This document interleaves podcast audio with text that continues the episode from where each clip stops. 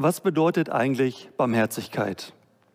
Wir hatten vor ein paar Wochen im Januar ein Zoom-Treffen mit einigen aus der Gemeinde. Wir waren 20 Leute und wir kamen so auf das Gespräch über Barmherzigkeit. Und irgendwie ist in diesem Gespräch aufgefallen, dass jeder von uns ein bisschen was anderes unter Barmherzigkeit versteht. Einer meinte dann, ja, Barmherzigkeit, das ist so ein Wort, das benutzt man im alltäglichen Sprachgebrauch gar nicht. Und irgendwie jeder hat so aus seiner Sicht berichtet, was Barmherzigkeit für ihn bedeutet.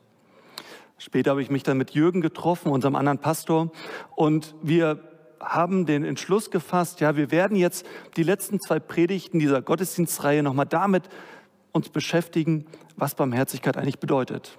Ich hatte dann die Aufgabe, mal nachzuschauen, welche Bedeutung das eigentlich hat und habe dann auf Voxicon nachgeschaut, so einer Internetseite, wo viele Synonyme zu Worten stehen und habe da gelesen, zu dem Wort Barmherzigkeit gibt es über 300 Synonyme in 24 Gruppen.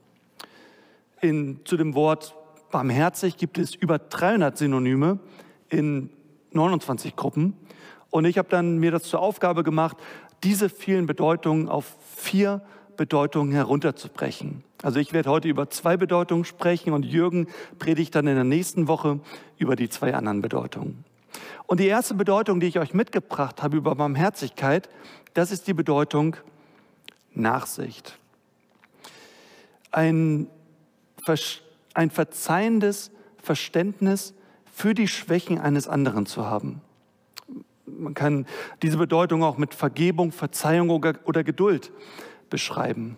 Und was das bedeutet, das haben wir ja eben schon ganz gut in dieser Geschichte von Matthäus erfahren. Und Jesus, der sagt auch am Ende von dieser Geschichte etwas ganz Entscheidendes. Er sagt, geht aber hin und lernt, was es heißt, Barmherzigkeit will ich und nicht Opfer. Also es ist, glaube ich, ganz gut, dass, ähm, dass wir uns jetzt die Frage stellen, was heißt denn das eigentlich? Barmherzigkeit will ich und nicht Opfer. In dieser Geschichte geht es um den Matthäus. Und Matthäus ist einer, der ist in der Stadt nicht wirklich angesehen. Der hat einen ziemlich schlechten Ruf. Und Matthäus selber ist einer, der ist alles andere als barmherzig. Er ist ein Zöllner und zieht den Leuten das Geld aus der Tasche. Also er ist, er ist offensichtlich ein Mensch mit großen Schwächen. Und die Pharisäer, die haben, ja, die haben ihn schon in eine gewisse Schublade geschoben. Es ist also völlig verständlich, was die Pharisäer über ihn sagen und dass sie, dass, dass sie Jesus sozusagen anklagen und sagen, ey Jesus, dass du jetzt auch noch bei diesem Mann im Haus bist und mit ihm zu Abend isst, ey, damit gibst du ihm doch das Gefühl, alles ist in Ordnung. Die Pharisäer in der Geschichte treten auf als die Richter und Jesus tritt auf mit ganz viel Nachsicht. Ich weiß nicht, ob du schon mal bei einer Gerichtsverhandlung warst. Ich kann mich noch ganz gut daran erinnern, wie ich einmal wirklich vor Gericht stand, also nicht als Angeklagter, sondern sozusagen als einer, der aussagen sollte. Es ging darum, dass ich von drei jungen Männern auf die Nase gehauen wurde, beziehungsweise von einem von ihnen. Und ein Jahr später war dann schließlich die Gerichtsverhandlung. Ich ging rein in den Raum. Die ganze Atmosphäre war sehr angespannt und, und sehr unangenehm, würde ich auch sagen. Und die erste Frage, die mir gestellt wurde, war, ja, wer von den dreien hat ihn denn auf die Nase gehauen? Naja, long story short. Am Ende, als ich ausgesagt hatte, ging ich aus dem Raum wieder raus und sah vor der Tür hing eine Liste, wo auch mein Name dran stand und meine Adresse. Beziehungsweise nicht meine Adresse, sondern die Adresse von meiner Mutter. Und, und, und ich merkte, wie plötzlich so eine Angst in mir aufkam. Und wie, wie, wie ich merkte, was ich für ein Bild von diesen drei Angeklagten habe. Ja, das sind die Bösen und sie könnten noch, viel, noch mehr Böses anrichten. Später bin ich aus diesem Gerichtsgebäude rausgegangen und da standen gerade diese drei Männer, rauchten ihre Zigarette und ich bin dann so ganz schnell an ihnen vorbeigegangen und habe gehofft, dass sie mich nicht nochmal sehen und sich mein Gesicht einprägen. Ich wäre gar nicht auf die Idee gekommen, auf sie zuzugehen und mit ihnen irgendein Gespräch anzufangen. Ja, wie hätte Jesus reagiert in der Situation? Es ist ganz interessant, wie Jesus reagiert in der Situation mit Matthäus. Wisst ihr, vor Gericht werden Menschen gerichtet. Sie bekommen ihre Strafe, weil man hofft, dass sie sich daraufhin verändern. Jesus geht ganz anders vor. Er, er richtet nicht, sondern er vergibt. Er bestraft Matthäus nicht und sagt ihm, was er alles falsch macht, sondern er nimmt ihn an. Er ist nachsichtig mit ihm. Und warum tut Jesus das? Jesus tut das, weil er, weil er ganz genau weiß, dass sich Menschen ganz oft in das, in das Bild hineinbegeben, was andere von ihnen haben. Bei, bei den Pharisäern hätte Matthäus, Matthäus gar nicht die Chance gehabt, aus dieser Schublade herauszukommen, in, in die sie ihn gesteckt haben. Aber Jesus begegnet ihm mit Hochachtung. Das ist wirklich toll, wie Jesus ihm begegnet. Er, er sieht ihn und das Erste, was er sagt, ist, komm in meine Nachfolge. Du darfst mit mir unterwegs sein. Und dann sagt er, hey, ich möchte bei dir zu Gast sein. Hey, schaut mal, was Jesus diesen Matthäus für eine, für eine Hochachtung entgegenbringt. Er nimmt ihn an, wie er ist, obwohl Jesus ganz genau weiß, dass, dass dieser Matthäus voller Schwächen ist. Er, er stellt seine, seine, seine religiöse, seine gesellschaftliche Stellung, stellt er wieder her. Und Jesus macht das ja immer wieder so. Erst in der Geschichte davor bei dem Gelähmten hat Jesus das getan. Hey, äh, wir haben die Geschichte gelesen und stellen uns vielleicht die Frage, warum sagt Jesus als erstes zu dem Gelähmten, deine Sünden sind die vergeben? Jesus tut das, weil er sozusagen sagt, hey, deine Sünden sind dir vergeben. Du, zwischen Gott und dir ist alles in Ordnung. Du bist angenommen. Und, und als zweites geschieht die Veränderung. Als, als, als zweites sagt er zu ihm, und jetzt steh auf und geh. Erst die Annahme, dann die Veränderung. So geht Jesus immer wieder vor. So macht er es bei Matthäus und so macht er es bei dem Gelähmten. Und ich glaube, wenn Jesus das bei Matthäus nicht so gemacht hätte, hey, dann würden wir heutzutage vielleicht nicht im Matthäus-Evangelium lesen. Ich glaube, so macht das Gott auch heute, heutzutage noch bei Menschen. So macht er es auch bei uns. Als erstes kommt Jesus, nimmt uns an und dieser Veränderungsprozess, der kommt dann erst als nächstes und geschieht oftmals ganz automatisch, wenn, wenn wir in der Nachfolge von Jesus sind, wenn wir mit Gott Gemeinschaft haben, wenn wir ihn sehen, wie er ist. Wisst ihr, weil das dieses biblische Prinzip ist, dieses Prinzip, nach dem Jesus vorgeht, deswegen bin ich auch kein großer Fan davon, zu Menschen, die, die gar nichts mit Gott am Hut haben, zu sagen, das und das machst du aber falsch. Ich glaube, das Erste, was die Menschen brauchen, ist Gottes Annahme. Die Vergebung Jesu. Das Erste, was sie brauchen, ist, ist diese, diese Barmherzigkeit in Form von Nachsicht. Wir haben das auch verankert in unserer Vision als Gemeinde. Dort geht alles los mit Gott kennen und erst danach kommt diese Freiheit finden. Also, also, also erst die Annahme, erst in dieser Beziehung stehen mit Gott, erst von Gott angenommen werden und dann Veränderung. Ich glaube, Gott geht immer wieder so mit uns vor. Er kommt zu uns, so wie bei dem Gelähmten, so wie bei Matthäus, erstmal, erstmal stellt er uns wieder her, er stellt uns auf die Beine, damit wir überhaupt in der Lage sind, gehen zu können in eine gute Richtung und nicht wie gelähmt an der Stelle stehen zu bleiben, wo wir sind, wo keine Veränderung möglich ist. Jesus geht so mit uns um. Er stellt uns auf seine Augenhöhe. Er, er, er möchte uns in die Augen schauen. Er gibt uns die Position, die er hat. Und das finde ich großartig. Ich weiß nicht, ob ihr den Film Luther gesehen habt, diesen großartigen Spielfilm. Und da gibt es ja eine Szene, wo Luther sich vor einem Kardinal rechtfertigen muss. Und diese Szene geht damit los, finde ich immer ganz interessant, dass Luther mit beiden Armen ausgestreckt, mit dem Kopf auf dem Boden, flach im Staub liegt. Und erst bei der dritten Aufforderung dieses Kardinals aufsteht und sich erhebt.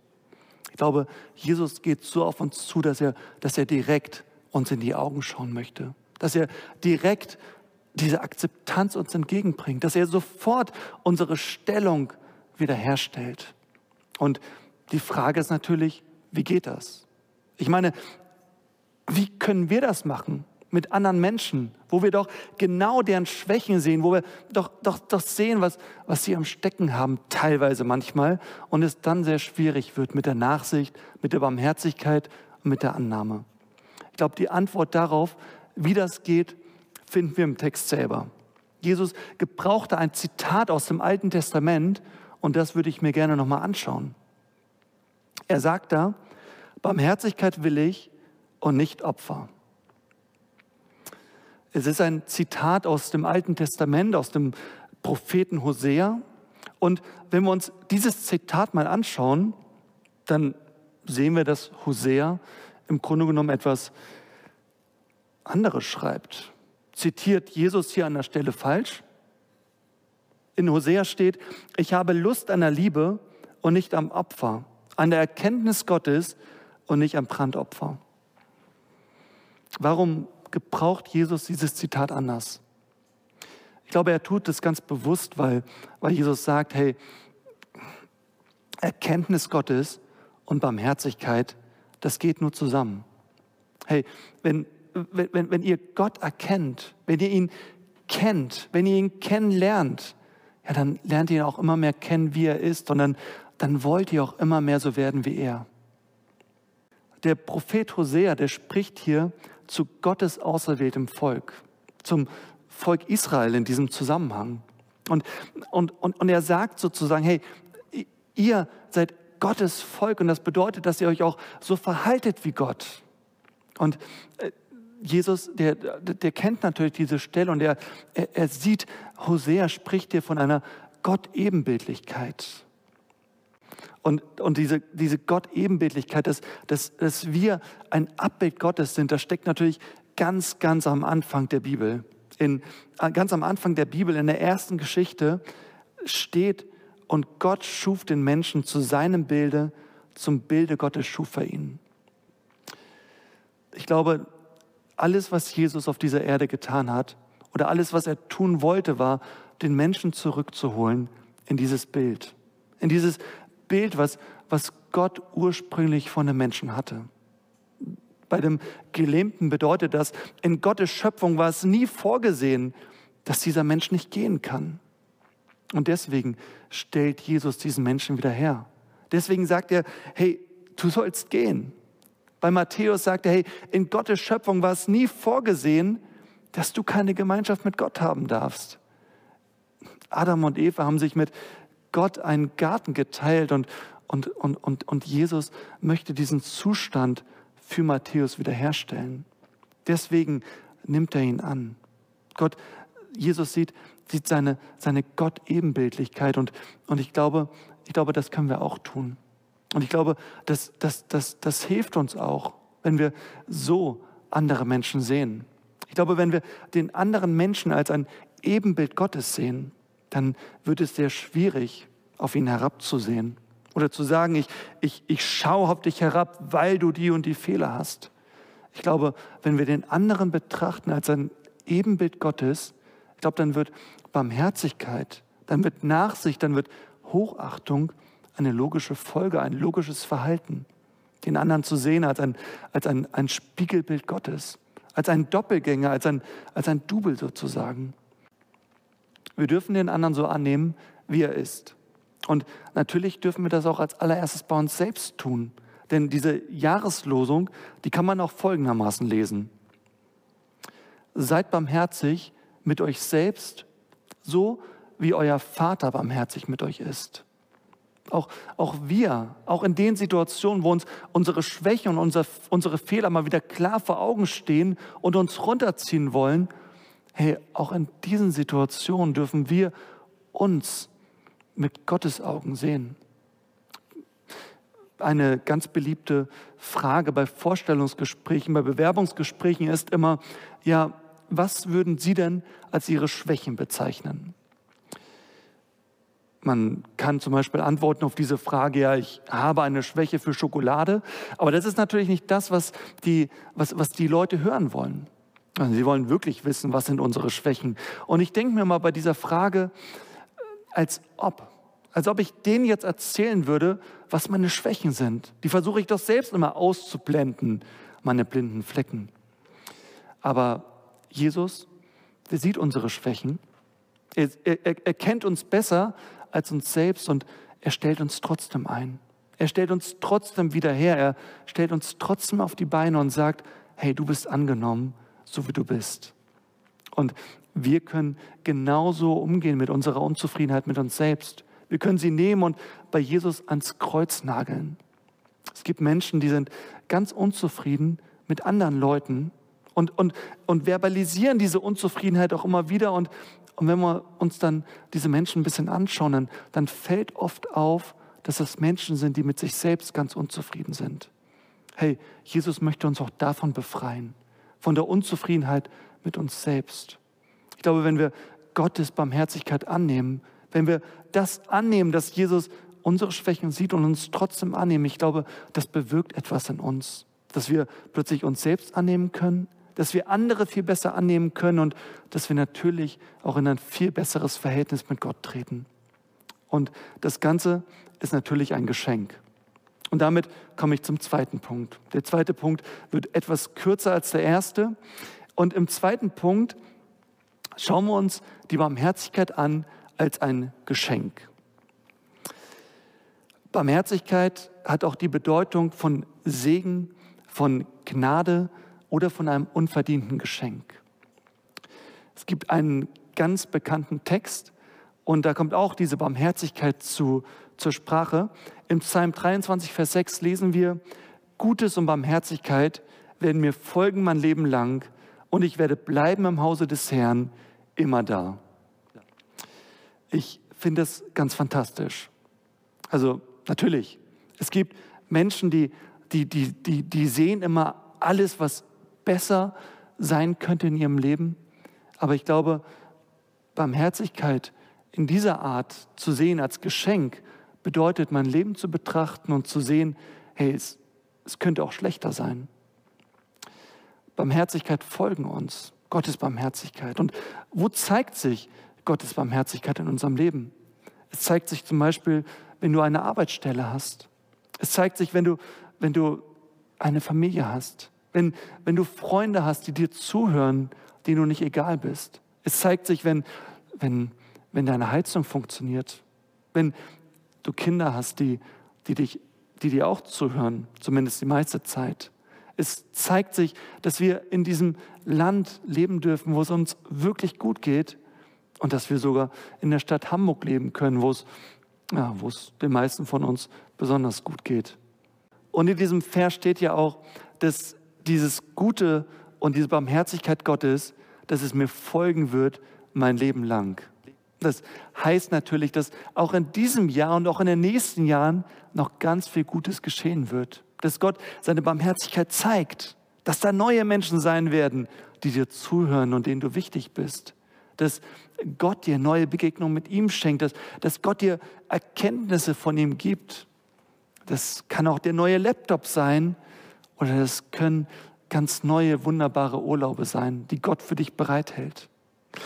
Und es geht sogar noch weiter. Da steht, ich werde bleiben im Hause des Herrn immer da. Das heißt, dieses Gute und diese Barmherzigkeit wird kein Ende finden. Ich werde nicht irgendwann zurückgucken und sagen, okay, das war's jetzt mit dem Guten, das war's mit der Barmherzigkeit, sondern es geht immer so weiter. In der Ewigkeit bei Gott wird es, wird es noch mal viel besser werden. Ich finde, das bringt Gottes Barmherzigkeit auf so eine gute Art und Weise zum Ausdruck. Und äh, mit mir selbst barmherzig zu sein, bedeutet dann natürlich, mich immer wieder in diesen Raum der Barmherzigkeit zu stellen. Immer wieder bei Gott zu sein, im Hause des Herrn und mir bewusst zu machen, welche, welche Barmherzigkeit Gott mir schon wieder gezeigt hat. Eigentlich hätte ich das wenigste davon verdient. In Psalm 8, Vers 5 lesen wir, was ist der Mensch, dass du seiner gedenkst und das Menschenkind, dass du dich seiner annimmst? Es gab eine Situation in meinem Leben, wo mir, wo mir diese Barmherzigkeit Gottes auf ganz besondere Art und Weise aufgefallen ist. Es war in meiner Zeit in Amerika. Ich habe da mein Wintersemester verbracht und ja, ich wusste halt nicht, wo ich Weihnachten verbringen würde. Meine Familie war weit weg in Deutschland und eigentlich, ja, habe ich gedacht, vielleicht werde ich Weihnachten alleine verbringen. Also saß ich Anfang Dezember in der Mensa, aß so mein Essen und dann kam so ein amerikanischer Student, sein Name war Dave, und er fragte mich, hey, was machst du eigentlich an Weihnachten? Und ich, ja, weiß ich noch nicht. Hast du Lust, mit mir Weihnachten bei meiner Familie in New York zu verbringen? Ich, ja, natürlich, sehr gerne. Kann ich das denn annehmen? Und er sagt, ja, natürlich, wir hätten dich gerne dabei. Ich frage noch meine Eltern und dann machen wir das klar. Ich kannte diesen Dave gar nicht so gut. Ich war einmal mit ihm ein Bier trinken und das war's. Also ein paar Tage vor Weihnachten stiegen wir in sein Auto und fuhren nach New York. Wir kamen in New York Queens an bei seiner Oma. Danach gingen wir nach New York Manhattan rein und er lud mich zu allem ein, dieser Dave. Danach waren wir dann bei seiner Familie, haben da gut gegessen und als dann an Heiligabend die Bescherung war, habe ich da gesessen und dachte, okay, jetzt kriegen die alle ihre Geschenke und plötzlich habe ich auch Geschenke überreicht bekommen und habe dann so einen nagelneuen Pullover ausgepackt und, und solche Dinge. Und ich war, ich war ganz beschämt. Ich dachte mir, äh, wie kommt ihr dazu, mich so zu beschenken? Ich finde, das ist so ein ganz gutes Bild dafür, was, was Jesus für uns tut. Er kommt zu uns und fragt uns, hey, hey, hast du nicht Lust, in meine Familie zu kommen? Ich rede nochmal mit meinem Vater und dann können wir das Ganze klar machen. Und so wie der, wie der, wie der Dave jeden einzelnen Kaffee für mich bezahlt hat, so hat Jesus alles für uns bezahlt. Und ich weiß noch ganz genau, wie wir dann nach diesen Tagen, nach, nach Weihnachten mit dem Auto zurückgefahren sind von New York nach Boston, wo wir studiert haben. Und, und wie wir dann äh, an einer Autobahnraststätte, an der Tankstelle angehalten haben und, und Dave sprang aus dem Auto und sagte, ich gehe mal tanken und hol uns noch einen Kaffee. Möchtest du einen Kaffee? Und ich meinte, ja natürlich, aber warte, ich gebe dir Geld mit. Und er so, nein, nein, nein. Und dann war er aus dem Auto raus und, und plötzlich hat es mich wirklich getroffen. Und ich, und ich dachte, was für ein Glück habe ich. Wie, wie beschenkt ich hier bin. Und in diesem Moment habe ich diesen Entschluss gefasst, dass ich auch andere beschenken möchte. Dass ich auch freundlich zu anderen Menschen sein will, dass, dass auch ich barmherzig anderen gegenüber sein will. Dass ich ein bisschen von dem zurückgeben will an andere, was ich in diesem Moment geschenkt bekommen habe. Ich glaube, das ist das, was, was Gott erreichen möchte. Dass wir diese Barmherzigkeit, die er uns geschenkt hat, diese Geschenke, dass wir sie auch weitergeben an andere. Vor ein paar Wochen habe ich meiner Frau von diesem Erlebnis in Amerika erzählt und von meiner Erkenntnis dort auf dieser Autobahnraststätte. Und seitdem erinnert sie mich manchmal daran. Und ich glaube, das ist auch gut so. Was wäre unsere Welt ohne Barmherzigkeit? Amen. Ich möchte dich noch einladen. Ich habe jetzt so viel über das Schenken gesprochen und ich glaube, Jesus möchte auch dich beschenken. So wie Jesus diesen Matthäus in seine, in seine Nachfolge gerufen hat, ihn eingeladen hat und bei ihm zu Gast sein wollte, so, so will Jesus bei dir zu Hause sein. Ich lade dich ein, das anzunehmen und Ja zu sagen und zu sagen, ja, dann, natürlich, Jesus, natürlich lasse ich dich in mein Haus, natürlich lasse ich dich in mein Leben. Hey, ich möchte von dir angenommen sein und ich möchte in deinem Haus sein für alle Zeit. Aber vielleicht bist du auch schon länger mit Jesus unterwegs und hast jetzt diese Predigt gehört und ich glaube, ich würde sagen, da steckte ganz viel drin, was man umsetzen kann.